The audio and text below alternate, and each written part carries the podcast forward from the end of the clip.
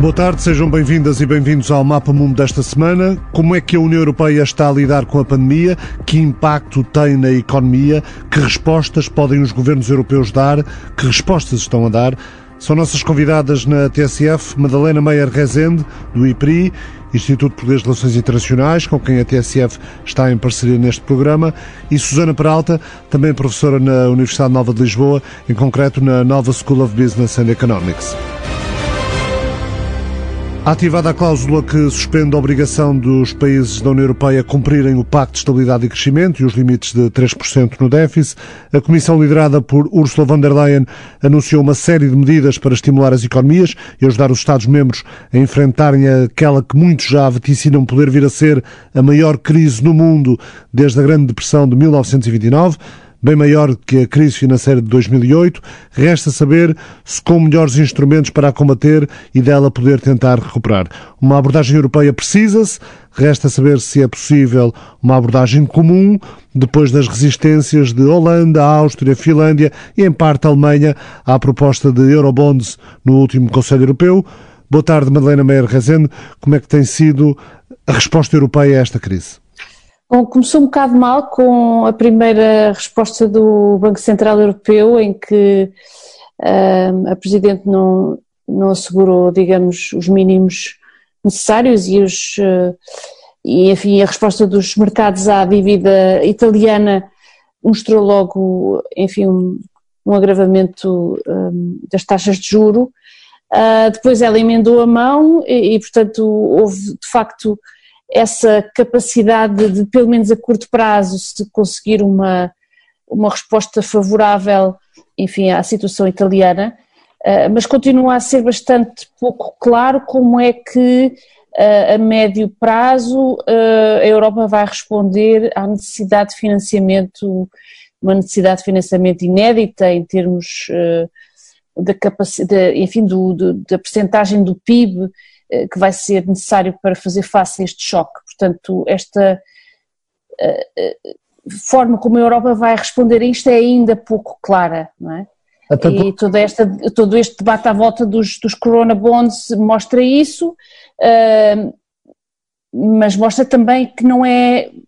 não é claro qual é a extensão do comprometimento dos, dos países do Norte em termos de solidariedade fiscal para com aos países do Sul, que aparentemente são aqueles que estão a ser mais uh, afetados e irão ser mais afetados também uh, a médio prazo um, com o impacto da crise económica. Há uma abordagem diferenciada. Há quem diga que, que este não é um tempo multilateral, mas sim o tempo dos Estados. E cada Estado acaba por atuar de acordo com a sua necessidade e realidade. Mas isso a médio prazo pode comprometer o próprio projeto europeu, não? Bom, é, é na Europa tem que ser uma resposta multilateral, porque temos uma moeda comum, não é? Uh, obviamente que os países mais ricos, a Alemanha uh, em particular, tem capacidade fiscal e tem, teve capacidade, capacidade fiscal para uh, anunciar medidas extremamente musculadas à, à, crise económica. Generosas. Generosas. Obviamente que isso não é não está ao alcance de países como, como a Itália, a Espanha ou Portugal, eh, que não têm eh, a, a folga que é necessária para esse tipo de, de respostas. E daí a necessidade de ser, enfim, mecanismos europeus que, que venham a ajudar países como o nosso a fazer, parte, a fazer, a fazer face, pelo menos a parte das, das despesas que vão ser necessárias para para evitar uma crise, uma crise catastrófica para, para a nossa economia e eventualmente para o euro, como já vimos uh, no caso uh, da, crise, da crise do euro que começou em 2010. Portanto, aqui era bom que os europeus aprendessem com o que aconteceu, de facto, há pouco, há pouco mais de,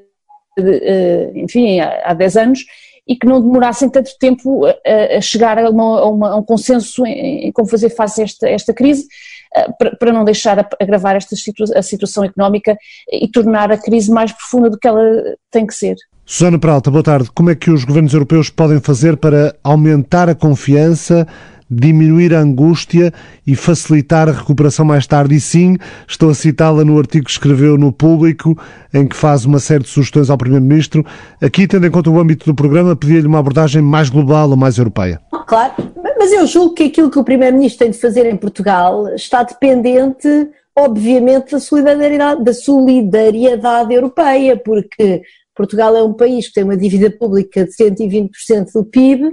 Uh, e, portanto, se nós começarmos a, a, agora a desenhar um, um, pacote tão generoso como aquele que foi desenhado, por exemplo, na Alemanha, uh, ou enfim até em Espanha, não é? Que, vai, que o pacote que o Primeiro-Ministro Sánchez anunciou uh, eleva-se quase a 20% do PIB espanhol, é evidente que isso vai ter, vai ter um impacto enorme na nossa, na, no nosso rácio da dívida pública, porque repara, nós não estamos em condições de de, de, aumentar muito a receita fiscal, enfim, num período de contração da atividade económica, tal como nós estamos a ver uh, neste momento, uh, é muito mais difícil encontrar receita fiscal, não quer dizer que não houvesse formas, mas quer dizer, não é claramente o meio ideal para financiar uma economia.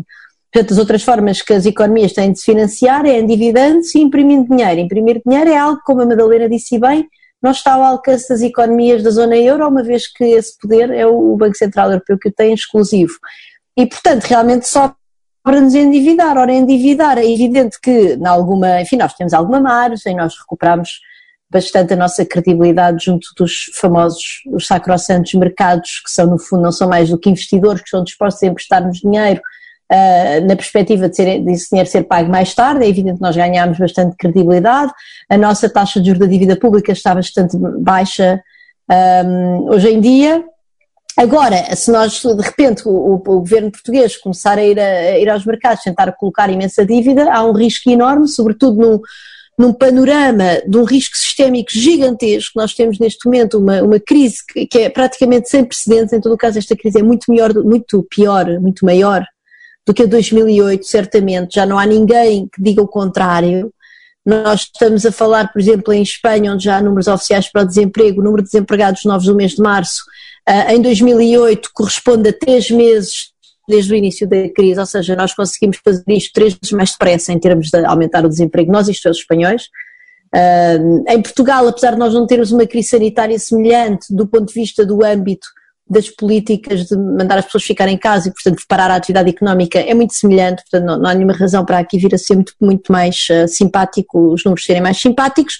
E, portanto, em face de uma crise destas, de facto, em que face deste enorme risco uh, sistémico, global, interligado, há uma enorme incerteza e, portanto, eu até percebo o conservadorismo da, daqui do Terreiro do Passo de não querer agora começar a emitir dívida uh, para conseguir financiar aquilo que a economia precisa. Um, no entanto, é, agora, e, portanto, é aí que entra a solidariedade, a solidariedade europeia. O que, é que, o que, é que a Europa pode fazer? A Europa pode fazer duas coisas. Uma das coisas é, enfim, algo que até o, o Banco Central Europeu deve dizer, que demorou, demorou o seu tempo, reagiu mais, reagiu mais lentamente do que os outros bancos centrais das grandes economias mundiais, como o do Japão, da Austrália e evidentemente o dos Estados Unidos e o da Grã-Bretanha, portanto este, o nosso foi mais lento, mas apesar de tudo anunciou o tal pacote da compra de dívida de 750 mil milhões de euros. Um, isso, enfim, já é uma boa notícia porque isso é uma forma de manter as nossas taxas de juros baixas, não é? Portanto, a Europa poderia um, fazer várias coisas, poderia fazer a tal mutualização da dívida, a posição da dívida era emitir dívida que não era dívida nem de Portugal, nem de Espanha, nem de Itália, nem da Finlândia, nem da Alemanha, era dívida europeia, não é? Uh, e são os tais uh, Eurobonds, que agora têm o um nome carinhoso de Corona Bonds, porque voltaram a ser discutidos neste, neste contexto. Eu devo dizer que isso continua a ter um problema, que é quem é que paga essa dívida, porque nós podemos emitir os tais,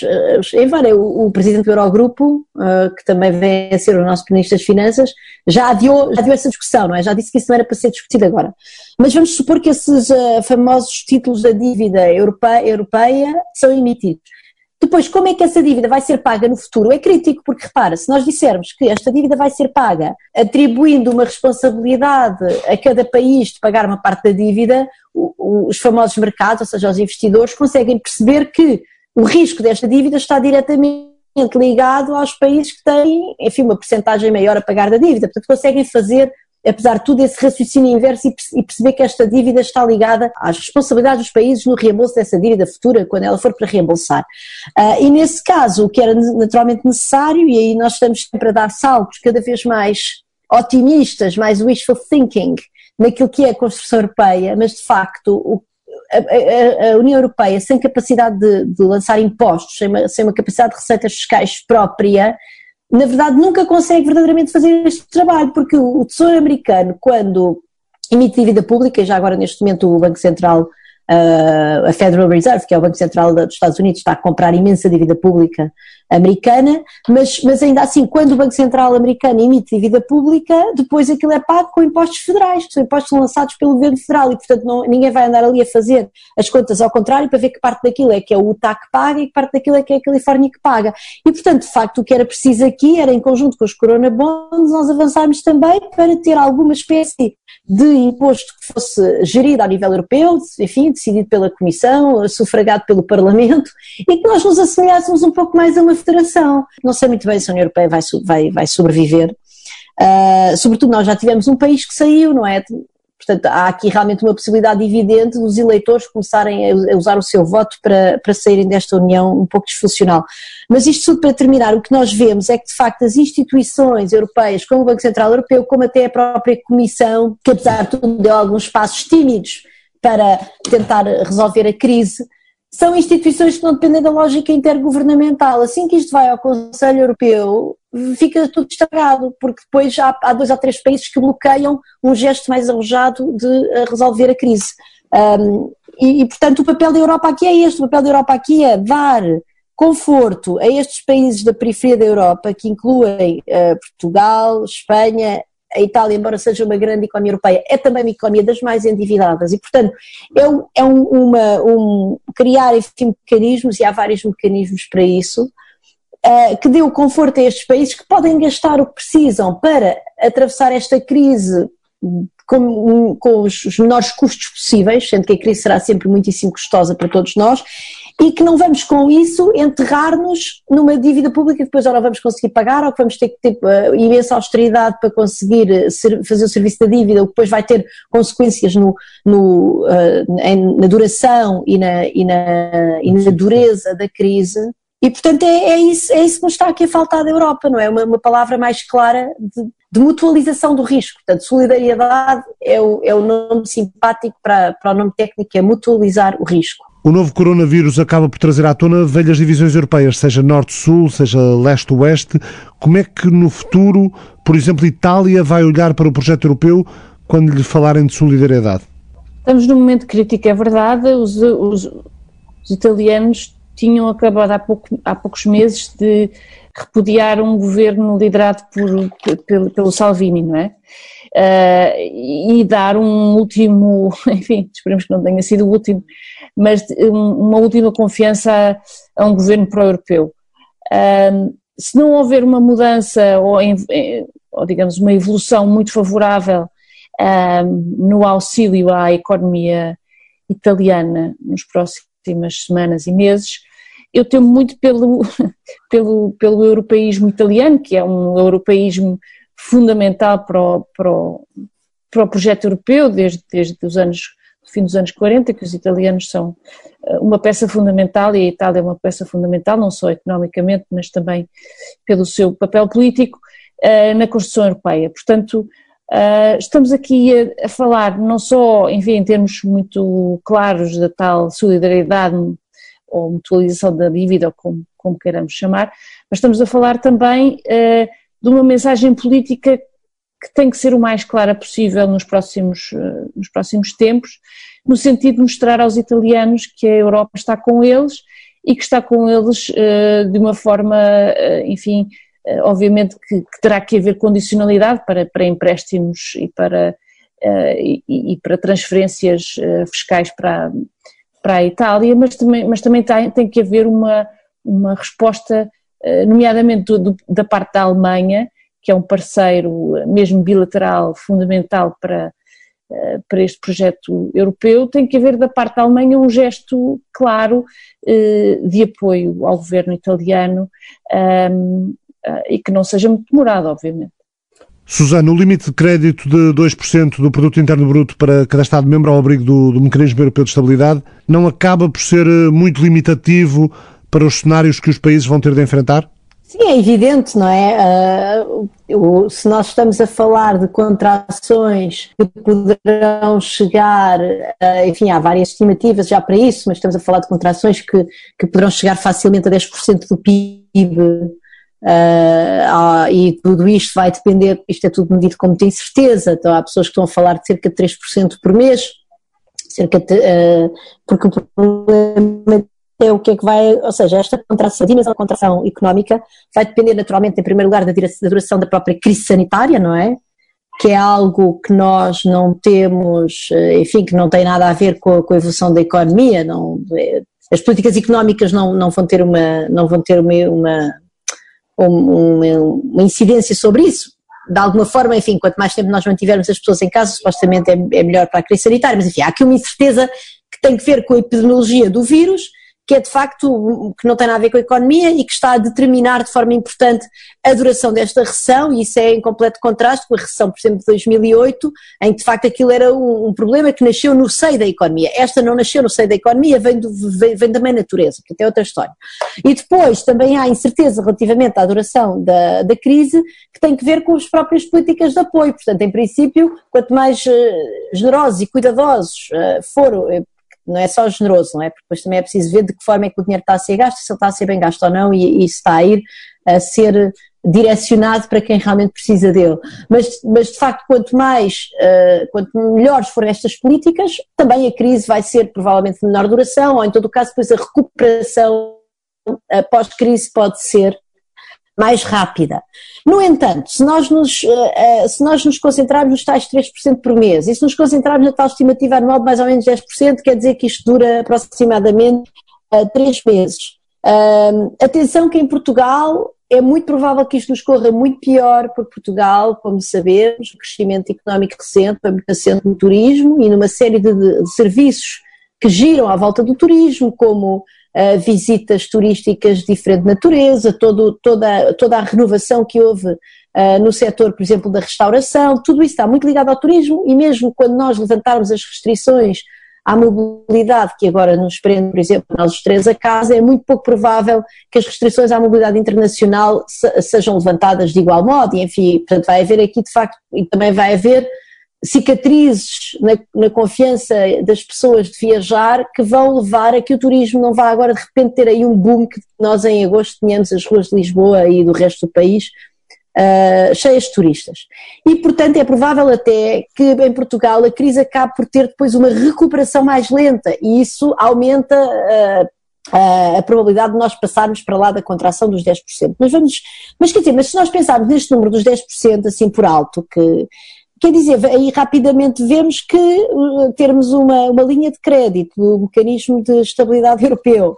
que tem como máximo 2% do PIB é, não serve para nada. Cinco vezes é, menos. Supostamente isso é o que os governos iam é, é o que os governos iam gastar por mês, mais ou menos, não era 2% da PIB, portanto é uma, é uma, é um bocadinho a sopa. Há aqui uma, há aqui uma lógica que é muito, que, que me começa a desagradar cada vez mais nesta União Europeia, quase de, de, de assistencialista, não é? Quer dizer, bom, está bem, vocês são os países da periferia, nós temos aqui um bombom para vocês, que é aqui um, um empréstimo, que ainda por cima, enfim, cheio de condicionalismos, vamos lá ver também de que forma é que este, estes montantes do, do, mecanismo de estabilidade europeu cá chegam, com condicionalismos pós-crise, uh, e portanto tomem lá 2%, e no fundo é sempre assim uma lógica como se os países uh, mais prósperos da União Europeia tivessem a fazer presentes aos países mais, uh, menos, enfim, vamos dizer, com economias mais frágeis. Não é verdade. Mas quer dizer, neste caso, ainda por cima, se de repente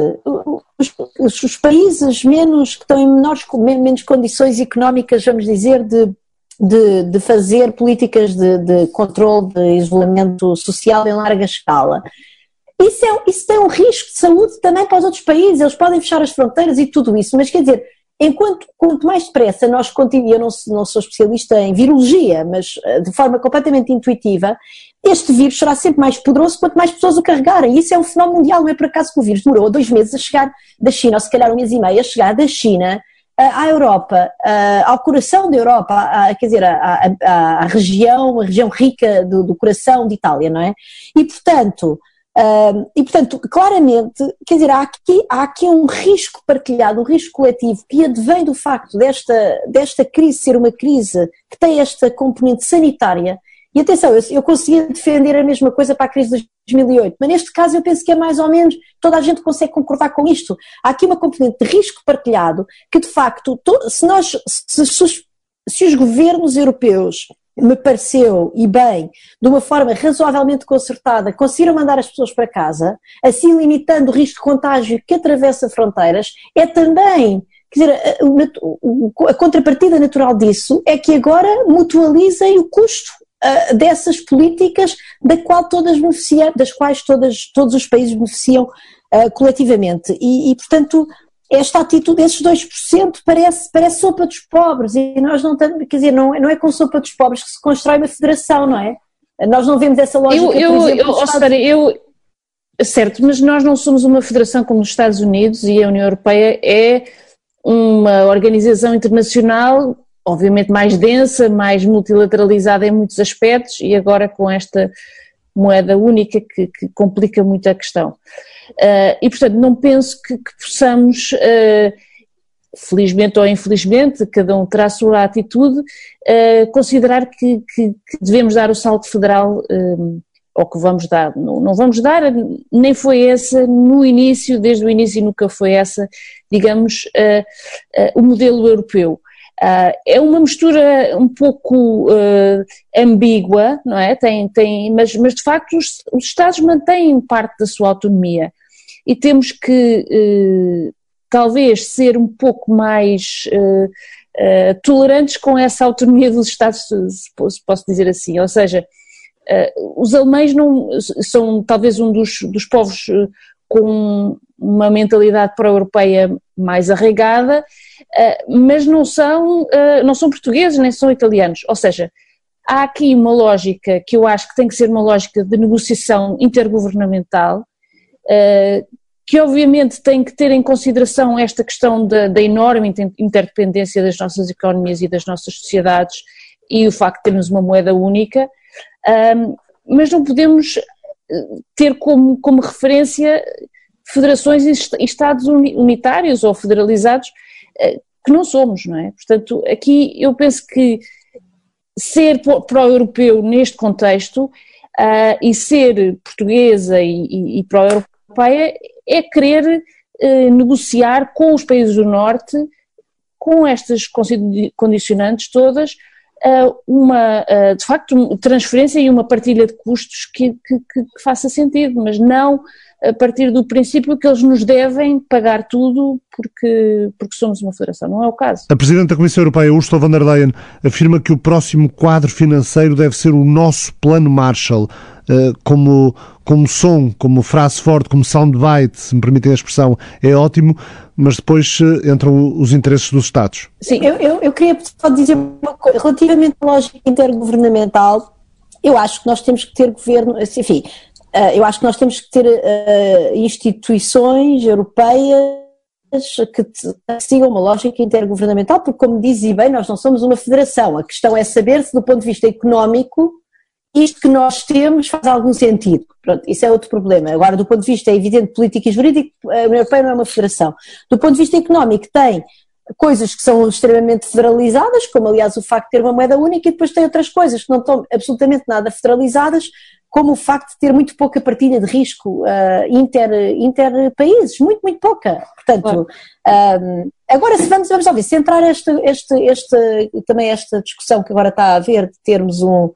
uma, um financiamento dos riscos de desemprego a nível europeu, já não é mau, são, são tudo passos que vão Uh, que, que, nos põem a caminho de uma maior partilha de risco entre os países e que têm de ser mais automáticos, porque assim, eu não tenho nada contra a lógica intergovernamental em si. Agora, a lógica intergovernamental associada a uma regra de unanimidade na decisão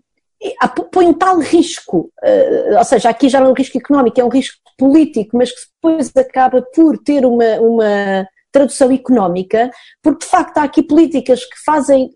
fazem nesse sentido, do ponto de vista mais uma vez da partilha de risco, e que depois nós sabemos que basta um país bloquear para aquilo não avançar, como a questão dos impostos europeus, aliás, mesmo agora isso liga-nos com, com, o problema do plano Marshall. Nós sabemos que o, o orçamento da União Europeia estava nos 1 ponto qualquer coisa, PIB total da União Europeia, não é do PIB total da União. Uh, e que aliás era isso, era, era apelidado pomposamente, era o famoso orçamento que nos ia fazer a transição energética, que aliás parece que até conseguimos fazer razoavelmente bem, porque entretanto o vírus parou as, emissões, passou, parou as emissões de gases com efeitos de, de estufa. Uh, provocadores de efeitos de estufa. Mas enfim, mas estamos a, estamos a falar sempre do, de, de, de, orçamentos que são, uh, que são irrisórios, que não nos vão levar a lado nenhum. E se nós queremos ter um plano Marshall, e certamente este não é o momento do plano Marshall, não se faz um plano Marshall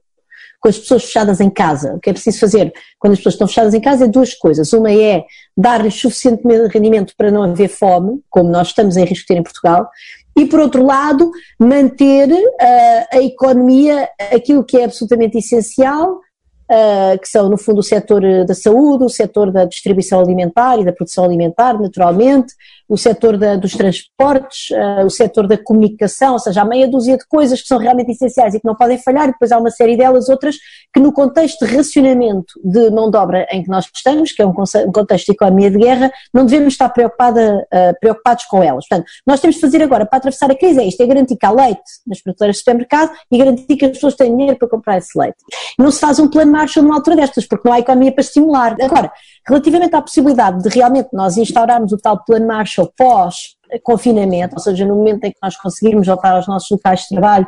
e produzir de forma mais, uh, mais normal, voltamos sempre à mesma questão. Esta, uma das coisas estranhas desta, desta união Uh, é que de facto não haja qualquer espécie de capacidade fiscal ao nível central, ao nível da União. E mais uma vez, não tinha que ser uma base fiscal muito grande, mas alguma capacidade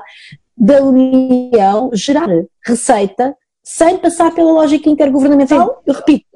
unânime, unânime, porque se nós pudermos pôr uma, uma regra, uh, enfim, de uma maioria qualificada ou assina nos órgãos intergovernamentais, eu já, já estou muito mais confortável. Neste momento isto é um bloqueio institucional que do ponto de vista económico e, e não faz sentido, e a verdade que não faz sentido é que nós vemos que sempre que a economia encontra grandes desafios, como foi a crise de 2008, e, e como este agora que é provavelmente muito maior em, em várias uh, dimensões, a União é, é, é, uma resposta perra, curta, quer dizer... Tudo bem, claro, obviamente nós sabemos todos os problemas que, que, em que nos metemos quando resolvemos fazer um, uma moeda única com estas características. Agora, eh, neste contexto, e já tendo passado por uma, eh, por uma crise, enfim, de, de, uma magnitude verdadeiramente também, enfim, grave, temos que tentar perceber o que é que se ganhou e o que é que se percebeu que funciona e que não funciona. Uh, neste momento, e como, e como país do Sul, também perceber que não é momento para redefinir as regras do jogo de maneira muito, muito, muito profunda e que há, enfim, de parte de Estados com mais poder do que o nosso, atitudes, eh, enfim, de uma cautela e de, um, enfim, de uma autonomia que, que não nos beneficiam. Agora, não me parece também que sejam, eh, enfim, que exacerbar os conflitos políticos, eh, enfim, do que o nível que eles atingiram, nos ajude muito neste momento, ou seja, acho que neste momento eh, e, e, e, e, num, e numa altura em que tanto, tanto a Alemanha como Portugal vão estar à frente, enfim, da, da União Europeia como, como, nos próximos meses, será talvez avisado negociar o melhor que se pode, uh, tendo em consideração os constrangimentos que sabemos que, que existem uh, e, e, que nos vão, e que nos vão condicionar. Uh, e não, e não, e não pensar que há, digamos, condições para fundamentalmente redesenhar este, este, esta, esta união, cada vez tem menos esse nome, não é? Ou seja, eu estou tão preocupada como tu com o futuro desta, desta instituição internacional. Uh, penso que isso será gravíssimo para a democracia liberal uh, no Ocidente, se isto não funcionar bem. Uh, e, portanto, acho que não são só questões económicas que estão aqui postas em, em causa, ou seja, a responsabilidade dos governos neste momento não é apenas também salvarem as suas próprias economias a médio, a médio prazo. É também conseguir ter uma atitude relativamente responsável para com o bem comum que é, obviamente, a União Europeia, e não me parece que sejam só os países do Norte que têm responsabilidade nisto, ou seja, acho que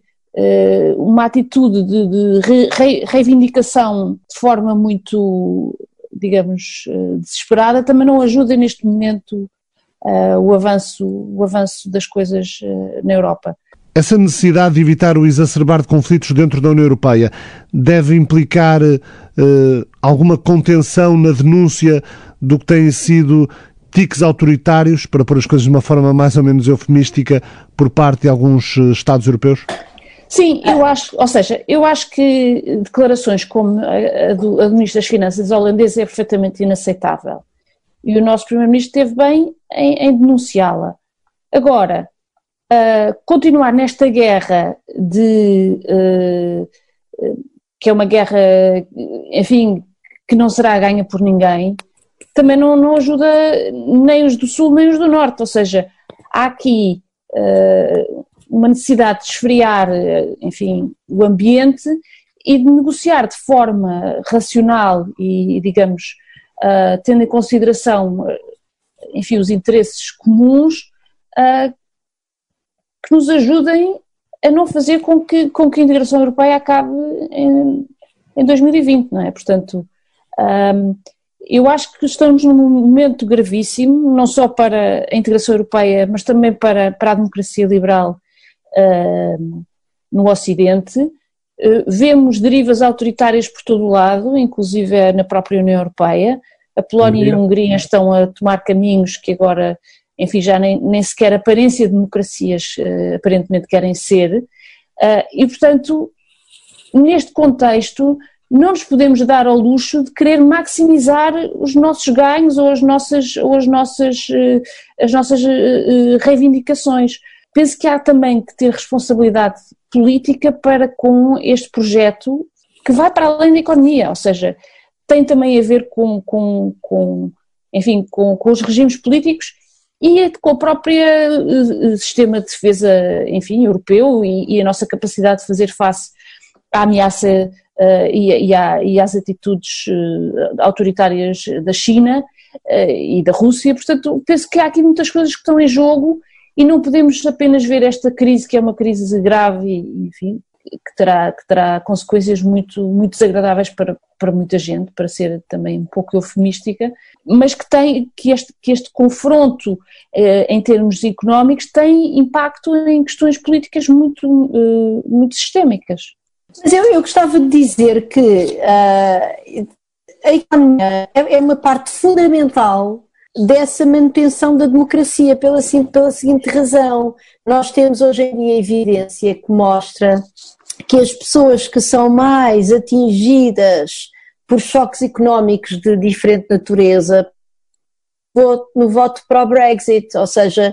uh, as pessoas que foram que são que estão mais vulneráveis, digamos, à, à exposição à, à famosa globalização que nós lhe queiramos chamar, um, são, são as pessoas que, eram, que foram mais, mais que tiveram maior probabilidade de votar em, no, no, na saída do Reino Unido da União Europeia e há até, uma, há até vários artigos hoje em dia que já olham para isso, no fundo olhando para os vários partidos eurocéticos ao nível de, de todos os países da União e que mostram que as regiões uh, aonde há maior crise económica, sobretudo onde houve maior crise económica na, na, na última crise, que, que, não foi assim há tanto tempo, já agora foi muito recente, está muito, muito, muito, muito gravada na memória das pessoas, foi há 10 anos, quer dizer, não, não, não foi uma coisa que aconteceu há 30 anos e que até a geração que está no mercado de trabalho, por exemplo, seja uma diferente e que isto às vezes passa com. Não, estas pessoas são as mesmas, quer dizer, que foi ontem. Uh, e portanto, nós temos realmente essa literatura que mostra que há mais voto cético nas regiões europeias que foram mais afetadas pela crise, uh, etc. E, portanto, o que eu tenho aqui, o que eu temo imenso, e no fundo isso quer dizer que eu, eu estou de acordo com a, com a Madalena, que é fundamental nós guardarmos a Europa também como um projeto de democracia liberal, de, de respeito pelos direitos, liberdades e garantias, e também um projeto de Estado social, Uh, generoso que eu vejo como que eu vejo também como parte da democracia no sentido em que isso permite às pessoas apesar de tudo alguma liberdade claro uh, substancial, que é uma coisa que eu valorizo. E agora, o que eu acho é que se, se houver de novo uh, uma, uma, os condicionalismos impostos com estes, com estes empréstimos do, do mecanismo de, de, estabilidade europeia, europeu, uh, condicionalismos que vão levar as pessoas, que vão levar no fundo a crise económica deste, dos países mais periféricos da União Europeia a ser mais prolongada e mais grave,